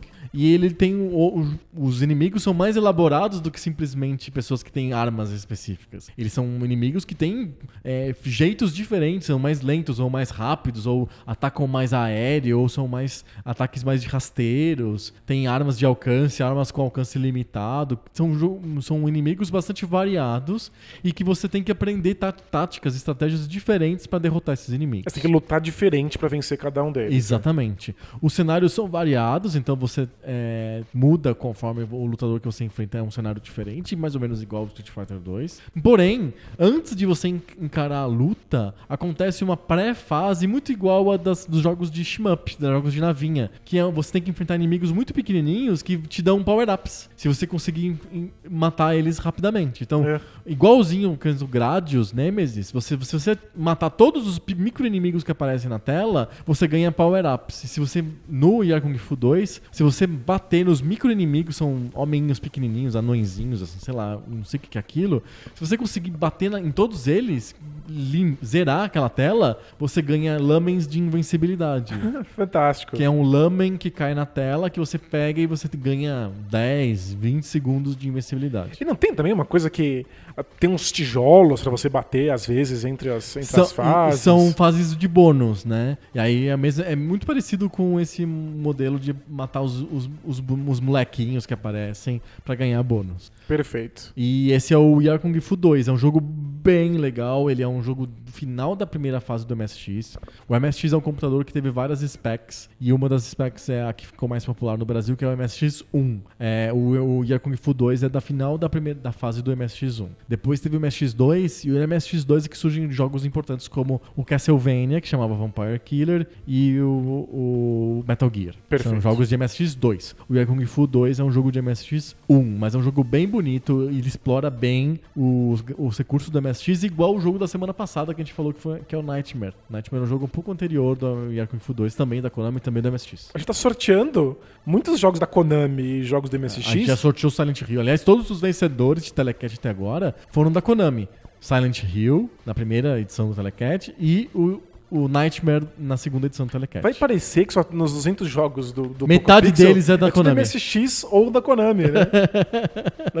Calhou de, de Calhou, sorteia esses, é. isso. A gente tem milhões de cartinhas aqui na nossa frente. Os auditores da PricewaterhouseCoopers estão aqui ao nosso redor, com- confirmando que a- o sorteio é idôneo. Não, é tão legítimo que você não sabia nem ler o nome do, do, do jogo de Saturn, né? Ainda não sei. Ainda não sei. Esse é o Yar Kung Fu 2. Vamos pros critérios? A gente Vamos já pros apresentou critérios. os jogos. Legal. Gráficos. O Taromaru é um jogo 2D, Tá. que é aquilo que o Sega Saturn faz de melhor. Porque foi um console, na verdade, feito pra ser 2D, né? Ele virou um 3D no desespero, no sufoco, quando ah, perceberam que o PlayStation ia ser um console focado no 3D. Então, enfiaram no Sega Saturn um processador 3D super complicado, muito difícil de programar. Os, o- os produtores reclamavam muito de ter que fazer jogos 3D pro Saturn, era difícil mesmo. E o- os jogos 2D, por outro lado, são maravilhosos. O PlayStation sofria pra fazer jogos 2D. E pulava frame. Tipo, ver King of Fighters no PlayStation é da, vontade Desespero. de sentar e chorar. Inclusive, o, o Taromaru ele foi anunciado pra Sega Saturn e pra PlayStation. Ah, é? E não saiu pra PlayStation. Hum, Acho que eles não conseguiram fazer. Os sprites são muito bonitos, a animação é muito fluida. É um dos grandes exemplos do que, que jogos 2D podiam ser no final do- dos jogos 2D. uhum. Quando os consoles já estavam embarcando quase inteiramente no, No no- nos- 3D. nos gráficos 3D. Então é um jogo muito bonito Ele, mesmo. ele podia ser um fliperama? Ele, certamente podia ser um fliperama. Funcionaria assim. E ele tem é, um, um visual bastante macabro, assim. Ele ah, é? Qual, que é? qual que é o setting do jogo? É Japão feudal? É, ou... é o- ele, é, ele é mais pro Japão feudal, meio, meio bizarro, tem essa- sempre, sempre essas coisas, essas criaturas Fantásticas. malucas, assim, nessa coisa bagunçada tipo Ninja Gaiden, mas ele é mais pra um Japão feudal com um monte de criaturas estranhas e demônios japoneses. Uhum. Então ele, ele é um jogo meio escuro. As magias é que, que são as coisas Ah, claras e brilhantes no jogo. Perfeito. É, tem um visual bem peculiar, assim. Ele não é. Existem outros jogos 2D muito bonitos do Sega Saturn que são brilhantes, tem aquelas cores vivas. Aham. E o, o, o Taromaru ele é mais, mais pro escuro. Sim. Então tem, tem gente que acha ele meio sóbrio demais. Hum. Mas ele. gráficos muito bonitos. O Yakung Fu 2 ele tem gráficos muito bonitos pro MSX, que é um, é um computador limitado. A Konami sabia fazer os gráficos no ponto certo, pra manter os gráficos bonitos e reconhecíveis, então os humanoides parecem pessoas mesmo, etc. Mas rápidos, porque é, não adianta ter um, um gráfico super detalhado e um jogo muito lento, como eram os jogos europeus, por exemplo, que tinham gráficos bem bonitos e uma jogabilidade sofrível. O, a Konami conseguia fazer um equilíbrio muito legal entre gráficos adequados e uma jogabilidade boa. E eu acho os gráficos do Yakung Fu 2 bem bonitos, inclusive tem é, cenários que são provavelmente os cenários mais interessantes de, do MSX1, com é, fundos de tela bonitos e ambientação interessante. E a ambientação do Yakung Fu 2 é a China, né? Essa China lendária de história de Kung Fu. É, só não tem árvores e copas de árvores em que lutadores se enfrentam voando, mas é quase isso. É uma China lendária de historinha de, de Kung Fu. E eu fico muito em dúvida, assim, porque eu gosto tanto dos gráficos do Yakung Fu 2, eu acho tão adequados, tão, tão interessantes e tão. Como que eu posso dizer? O melhor valor de produção possível pro MSX que você poderia ter. assim. É. Eu acho que se, se o, o Taromaru ganha nessa, é pelo porque character ele é- design. Então, vamos falar de direção de arte, então. É, eu acho que. O, o- é mais pessoal, digamos assim, mais único, porque o Yakung Fu 2, apesar de ser bem bonito, ele é um, um tanto pro genérico, né? Ele, ele- inclusive, ele lida com personagens bem estereotipados, né? O gordão de trancinha de, de, de, de- Isso, de chinês, cavalo né? chinês. O, o Taromaru, ele se destaca por ter criaturas muito bizarras, muito interessantes e criaturas muito grandes. Então ele tem chefes enormes que pegam metade da tela. Eu acho que no visual desses personagens, desses inimigos, o Taromaru leva. É, é no, no- da direção de arte o Taromaru Isso. leva. Mais do que os gráficos, porque o, o MSX tem suas limitações. A gente, a gente sabe disso. Mas o Saturn também tem. Então são gráficos que hoje vão, vão parecer datados. Esse 2D que tenta parecer 3D, Fica datado. que né? não, e, e- que não é em alta resolução, fica datado. Então, eu acho que o, o que vai aqui é na direção de arte, e eu acho que o Taromaru se destaca justamente nisso. Pela direção de arte. Isso. Então, pela direção de arte, o Tarumaru leva critério gráficos 1 a 0. Perfeito. Vamos para o critério jogabilidade. Jogabilidade. São dois jogos rápidos. Claro que a gente tá falando de do Yakung Fu 2 é um jogo de MSX, então ele, Ele é rápido ser- para o MSX. Esse né? não pode ser muito rápido, mas é, é bem bom, assim. Acho que você- ele, ele consegue ser mais ágil e, e, e ter- e apresentar uma experiência de luta mais interessante do que a do arcade do Yakung Fu 1. Que era uma, uma experiência que era muito aérea, assim, sabe? Tipo, o personagem é muito pequeno, com um cenário muito grande, então você fica dando saltos muito grandes. O Yakung Fu 2 consegue concentrar um pouco melhor e as lutas ficam mais ágeis. Não fica tanto tempo você voando por aí, assim, pelo cenário. É, você consegue ter uma luta mais intensa, com mais velocidade. A jogabilidade é muito boa. E essa primeira fase, essa microfase antes de entrar É no- na luta, legal, é. é. muito legal, é muito bem feito e cria jogabilidade nova. Então eu gosto muito da jogabilidade do Yakuza 2. Acho que é um dos, é um dos primeiros exemplares de grande jogo de luta um contra um. Sem dúvida. É, o Taromaru, ele também tem jogabilidades que são novas, que são inéditas, porque ele tá pegando, misturando gêneros que já existem, então ele tá misturando run and gun, é, shmup e jogos de plataforma, e tá colocando elementos que são únicos dele nessa mistura. Então essa coisa de você às vezes parar de controlar o personagem para controlar uma retícula, e com essa retícula você vai atirando Controlar nos um inimigos. É, é- é como se você parasse um jogo de em que você se movimenta da esquerda para direita para controlar a mira de uma arma. Entendi. Então você, mas se você faz isso, seu personagem tá vulnerável porque ele não tá se mexendo. Então você tem que parar de fazer isso constantemente. Eu acho que é uma jogabilidade muito inteligente. Talvez ele peque no fato de que ele é difícil demais. E acho que isso costuma ser um erro de jogabilidade. Quando existem momentos no, no, no Taromaru que você sente que o jogo não é justo. Você se sente meio quebrado? É, eu sinto que a, a jogabilidade é, é mais cruel do que seria em jogos de. de Shmup. De, de shmup que eu tô acostumado, calejado e aceito que seja difícil. Caramba. Eu acho que fica, o- fica difícil de verdade, então. É, acho que o, o, o Terumaru tem um, tem um pouco disso de que é difícil você entender o que, o jogo queria que você estivesse fazendo naqueles momentos de dificuldade. Porque como existem muitos elementos de jogabilidade, você precisa descobrir quais são o- o- os modos de, de enfrentar esses inimigos. Às vezes tem inimigo demais, rápido demais, e o jogo é cruel. Sim. Então acho que trabalha contra o Taromaru nesse sentido. Entendi. Você acha que então o Yar Kung Fu 2 é melhor em termos de jogabilidade?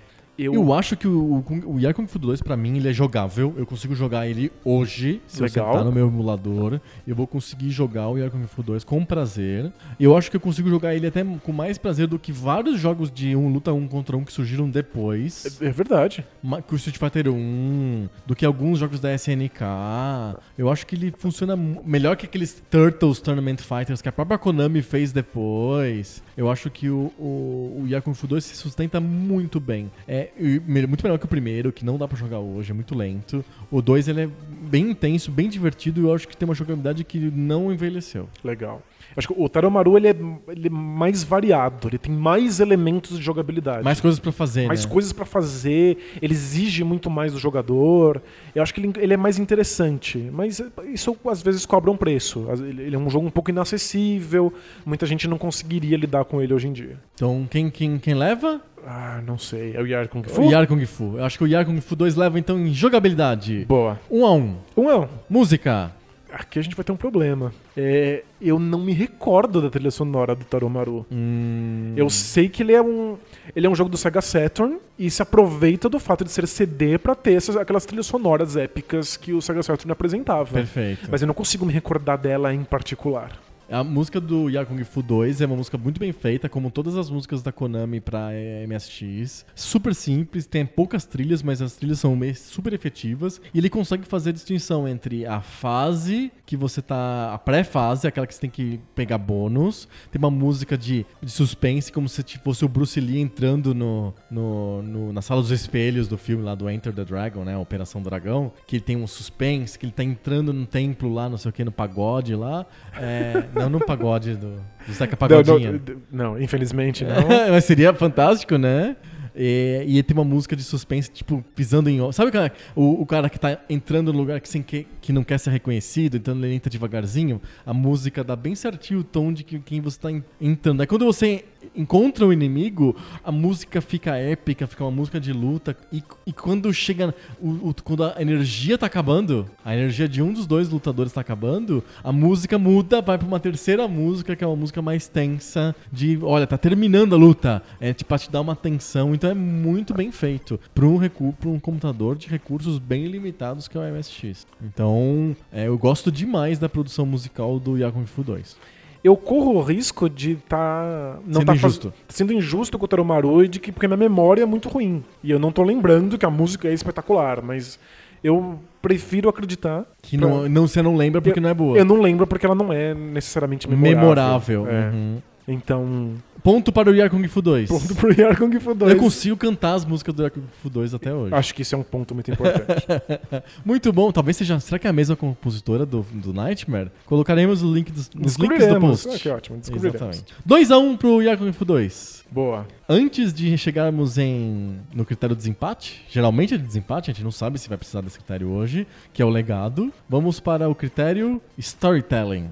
Qual a história do Yar Kung Fu? Ele tá entrando no lugar pra bater nos, nos camaradas lá. Ei, sabe qual é isso? É pra ter uma história. Sabe que o Nightmare tem uma história? Eu pesquisei depois, ele tem que salvar uma princesa específica. E tem um nome, o, ca- o cavaleiro lá chama é, alguma coisa, pa, pa, Popolo, É que não Papolo. adianta, não adianta a história estar no manual. Não Tá adianta a no história estar na, tá na caixinha. É Isso jogo, não é de, storytelling. é jogo de MSX, de Atari. tá no- Storytelling é você ser capaz de contar uma história através de uma jogabilidade. Mas você, eu consigo contar alguma história do Yakung Fu 2. Perfeito. É, o cara entrou num lugar, está invadindo um grande cenário de, na China, como se fosse um filme do Bruce Lee, e, e- e ele está invadindo sala por sala, e cada uma dessas salas tem um, um- um- um grande guerreiro, até você chegar no grande inimigo, que é num lugar externo em que ele controla os raios. Lembra do último inimigo que ele controla raios? É difícil demais. É bem difícil de ganhar do último cara, que é um velhinho que controla raios. É, na simplicidade do jogo, ele, Tem uma historinha. ele consegue contar uma historinha. Eu acho que ele, ele é melhor do que o, o Antarctic, Antarctic Adventure, que é o nosso critério de storytelling. A nossa régua de storytelling é o Antarctic Adventure. Eu acho que o do Yagon Fu 2 um pouquinho melhor do que o do Antarctic Adventure. Sabe, te- teve um- tinha um filme do Bruce Lee não lançado em que ele vai subindo um templo com vários andares enfrentando caras que têm estilos de luta diferentes. Olha, ó, Até é ele isso aí. enfrentar o cara mais alto, que é o cara que luta Jet Kunido, que era a luta que o Bruce Lee tinha inventado. Era um clone dele mesmo. E era um cara que lutava, que era, vocês bobearam, o do Jabá. O quê? O Carimbo do Jabbar? Isso, que era um dos. Treinava. Ele- treinava ele com treinava o Kune-Do? Kune-Do, sim. E, se eu não me engano, ele, Sério? É, ele é o cara que tava no alto da, da- desse templo. Eu sabia do Carimbo do Jabbar no cinema como o copiloto do Aperta o Cinto e o Piloto Sumiu. Ele aparece em vários filmes do Bruce Lee, lutando Sério? Bruce Lee, é. Uau, não sabia. Mas esse filme não foi lançado. Tem trechos dele que você pode encontrar na internet. Tem até um, num, num documentário sobre Bruce Lee mostra vários desses pedaços. Mas era um, um tema novo à época. Essa coisa de enfrente vários mestres em lutas distintas até você provar que você é o fodão. Me parece que Ar Kung Fu tá tentando contar Com- essa história. copia isso aí. O Enter the Dragon é basicamente isso também. O Operação Dragão. É quase isso. É. Tem um torneio, não sei o quê. Que parecia um E, tema. o, e o Bruce Lee tem que, ao mesmo tempo, participar do torneio e desmontar a organização criminosa que tá por trás do torneio. Então ele é um infiltrado. É um tema que a gente vê o tempo inteiro em videogame. Vários jogos de luta usam isso. É que a gente É, esquece. o Mortal Kombat é, é absolutamente copiado do Enter the Dragon. Totalmente. E Street Fighter também. Mas é. A- o, o tema não veio dos jogos, o tema veio. Veio do filme do Bruce Lee. Exato, dos, do- dos filmes que o Bruce Lee estava propondo. Eu acho que o, o, O Yar Yar Kung Fu. tá nessa linha, tá tentando contar essa história e faz isso dentro das limitações do MSX. Com sua fantasia, você consegue entender a história. Exato. O Taromaru, ele tá sofrendo aqui nessa, nessa disputa. Por ser um jogo que só foi lançado no Japão. E qual que é o storytelling dele? Então é. Tá em japonês. Tá em japonês, eu não faço a menor ideia do que tá acontecendo. Não é por isso O que ele tá na 2 lista. também foi só lançado no Japão. Nem tinha MSX em outro lugar. Mas é que ele, ele é um jogo que não se, ele não precisa do, do texto pra contar a história, porque os jogos de MSX são muito simples. não- em geral, não usam o texto mesmo. Não. O Taromaru tem bastante escrito, tem coisas acontecendo, tem protótipos de cutscene, e eu não faço a menor ideia do que se trata. Eu acho que tudo que existe ali de storytelling acessível pra nós ocidentais tá no fato de que é- esse é um mundo interessante com criaturas muito interessantes. Muito loucas. Muito loucas, mas é isso. O jogo, ele é o ápice de um tipo de jogabilidade. E ele representa um tempo da, da SEGA e um tempo do Sega Saturn. E ele é um dos jogos mais raros do mundo. O Taromaru tem pouquíssimas um cópias disponíveis. É, a empresa que lançou faliu, então tipo, o jogo é raríssimo, custa uma fortuna, mas eu- Ele é emulável? ele é perfeitamente emulável. Ah, tá. Eu não sou milionário, não tenho uma cópia do Taromaru em casa. Ele é perfeitamente emulável. Mas ele tá aqui por conta da. da de, de como ele é um, um ícone de um certo tipo de jogabilidade. Lembra que a gente escolheu 200 jogos que contam a história dos videogames. Exato. Ele não quer contar uma história que seja acessível pra quem não fale japonês. Esse não é o objetivo dele. Porque que nem o MSX, o Saturn só, só funcionou alguma coisa no Japão. É, mas no minimalismo do Yar Kung Fu, ele conta uma história universal. Se você falar mais um pouco, a gente vai dar o ponto de storytelling pro Yakung Fu Mas- e ele vai ser o primeiro a ganhar sem precisar do critério de desempate. Mas o- é, não tem Aconteceu, jeito, não aconteceu. aconteceu. Yakung Fu ganha e ganha a partida como um todo. Mas, Antecipado. mas por, por, por fair play, nós temos que jogar o legado do mesmo jeito. Perfeito. Então vamos fazer a contabilidade de novo? Música, jogabilidade, storytelling, Yar Kung Fu 2, gráficos, Tarumaru. Então tá 3x1, não tem como o Tarumaru empatar e ganhar. Eu posso descobrir que a música do Toromaru é a coisa mais maravilhosa do mundo, então tomara que o campeão leve o legado. Por causa que seria a música seria o ponto de inflexão aí. Isso. Vamos, legado então. O Yar Kung Fu já ganhou, mas por esportividade, Perfeito. espírito olímpico, a gente vai disputar o critério legado. Eu começo com o Toromaru. Tá bom. Ele é o fim de um gênero. Ele é o fim desses plataformas de ação de. de- o- talvez o Run último, gun. o último grande run and gun. Que vem da época do Contra, do Isso. Sunset Riders. E propondo um tipo de jogabilidade nova para um gênero super combalido. Mas não foi pra frente. Ele é um, um canto de cisne. Isso. Ele não deixa legado. Pelo contrário, ele pega um legado. Ele é o legado. Isso, ele transforma em alguma coisa minimamente nova e polida, mas ele não faz nada além. Perfeito. Esse E é Yakung o Fu Toromaru. 2, ao contrário, ele é o início, ele é o pontapé inicial de um gênero que ainda não tinha florido o suficiente, florescido o suficiente na época, e que vai ser um dos gêneros mais importantes da história dos videogames, e que ainda tá vivo até hoje, que é o jogo de luta um contra um. É, eu não tenho a menor dúvida de que a Capcom olhou pro Yar Kung Fu da Konami mas pra é fazer óbvio. Street Fighter. Mas é óbvio, isso Tipo, aí é muito claro. Ele é o avô do Street Fighter. É, e eu acho que isso é o maior legado que você Não pode tem ter. como, é óbvio que o Yakung Fu 2 ganha muito em legado. É, então. Foi uma não tem lavada! Isso, v- vamos dar música pro Teramaru então. Vamos assumir que eu só Não, esqueci não, que a música é maravilhosa. Não, não, não, não, não, não, não, não, não, não. Não mesmo. Sério, Yar Kung Fu pode ser um jogo muito simples. Ele não é o ápice de nada. Ele não. Ele é o início, ele não é o ápice, ele é o início. Ele, ele não tá num console que, que seja necessariamente da grandes jogabilidades ou grandes jogos de ação, mas ele é, você precisa jogar pra entender o que, que os videogames se tornaram depois dele. Exatamente. Ele é o início de alguma coisa muito importante na história dos videogames. Olha que legal, 4x1 para o Yakung Fu 2. Mais um da Konami. E mais um. A, gente, a Konami tá invicta. A gente sorteou três jogos da Konami no, no Telecat. E os três jogos da Konami ganharam. Eu nem quero que a Konami perca depois, eu só quero que a Konami não seja mais sorteada. Chega de sortear a Konami. Mas a gente não tem culpa, é o sorteio. É, e os auditores estão aí, atestando a idoneidade do sorteio. Ok, semana que vem, com sorte, sem Konami. Perfeito. Olha que legal, Telecat, a sessão mais bizarra da história dos podcasts brasileiros. Mais caótica. mais caótica e três vitórias da Konami. Parabéns. Parece Muito que tem uma bom. Lógica até, né? Tem uma lógica. Na semana que vem a gente vai sortear de novo o jogo da Konami e ele vai ganhar. Konami Soccer contra FIFA 98. Aí, aí a gente muda o nome, em vez de chamar, chamar Telecat, vai chamar Konami. Konami contra Rapa. Isso, Konami versus Mundo. né? Mundo aberto ou mundo fechado? Ai, que absurdo. É um, é um mundo muito fechado, só Konami Só ganha. tem Konami ganhando. Muito bom. Fechamos mais um Telecat, fechamos mais um Pouco Pixel. Fechamos? Fechamos. Semana que vem a gente volta com mais papo novo. Sobre o videogame velho. Valeu! Tchau!